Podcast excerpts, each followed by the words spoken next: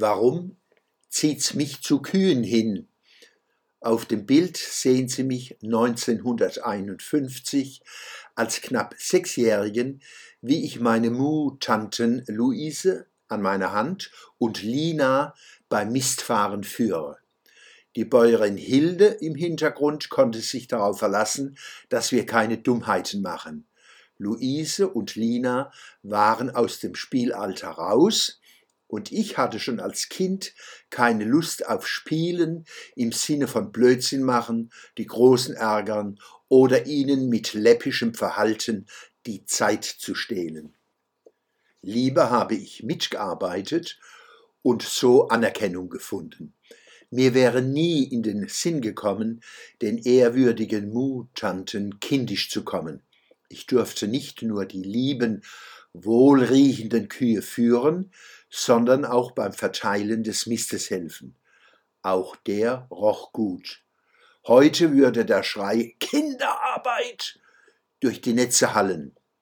Wenn ich dir sagte, schritten die Tanten weiter, wenn ich brrr sagte, blieben sie stehen.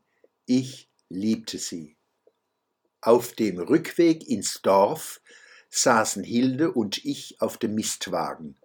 Auch Hilde konnte ihre Gedanken schweifen lassen, denn die Kühe brauchten hemzus keine Führung, allenfalls mal eine kleine Aufmunterung, unterwegs nicht einzuschlafen.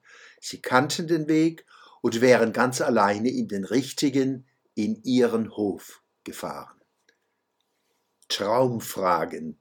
Warum zieht es mich zu Kühen hin? Vielleicht, weil ich selbst ein Mädchen bin? Weil ich ein Mädchen bin? War ich vielleicht schon als Kind ein alter, weiser Mann oder gar eine alte, weise Frau? Inzwischen durften wir ja lernen, dass das Geschlecht und andere scheinbare Konstanten wie Alter und Hautfarbe in Wahrheit fluide sind. In unserem goldenen Zeitalter können schon Kleinkinder wählen, ob sie heute ein Mädchen sein wollen und morgen ein Bub oder irgendetwas anderes aus den vielen Dutzenden Geschlechtsidentitäten. Tendenz steigend. Das Geschlecht ist bekanntlich nichts weiter als ein soziales Konstrukt. Ich bin gespannt, was meine lieben Rindviecher sagen, wenn sie erfahren, dass ihr Geschlecht ein soziales Konstrukt ist.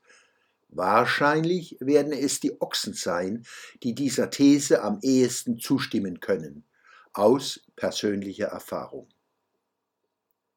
Siehe auch der Schwöbelblock am Samstag vom 6. Februar 2021, der Schwöbelblock am Samstag 13. Februar 2021.